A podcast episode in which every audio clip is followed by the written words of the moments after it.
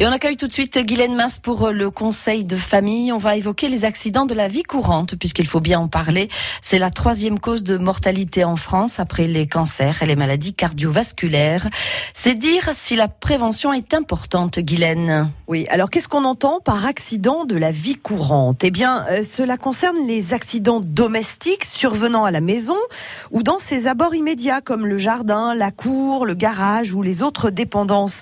Les accidents scolaires, c'est-à-dire les accidents survenant lors d'un trajet durant les heures d'éducation physique ou dans les locaux scolaires, les accidents de sport, les accidents de vacances, de loisirs, les accidents survenant à l'extérieur, dans un magasin, sur un trottoir ou à proximité du domicile. Alors les accidents de la vie courante font 11 millions de victimes par an.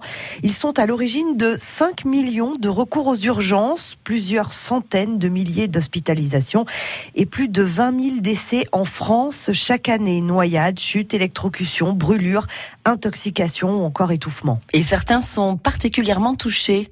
Oui, ce sont les personnes âgées et les enfants. C'est la première euh, cause de décès chez les enfants euh, de 1 à 14 ans. Chez les enfants de moins de 15 ans, quel que soit euh, le sexe, les accidents ont le plus souvent lieu à la maison pour 49%.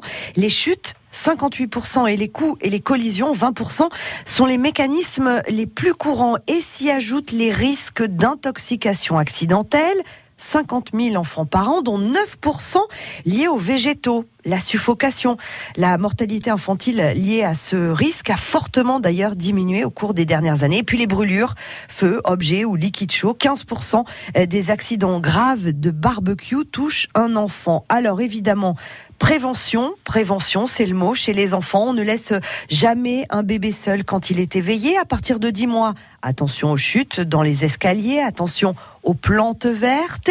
Et puis à partir de 2-3 ans, attention aux intoxications et aux noyades. Et puis, attention aussi à chaque pièce de la maison, dans la cuisine, les escaliers, prévoir une chambre sécurisée, la salle de bain et, quand c'est l'été, le jardin. Vigilance et prévention. Merci Guylaine. Conseil de famille est à retrouver sur francebleu.fr. France Bleu Limousin.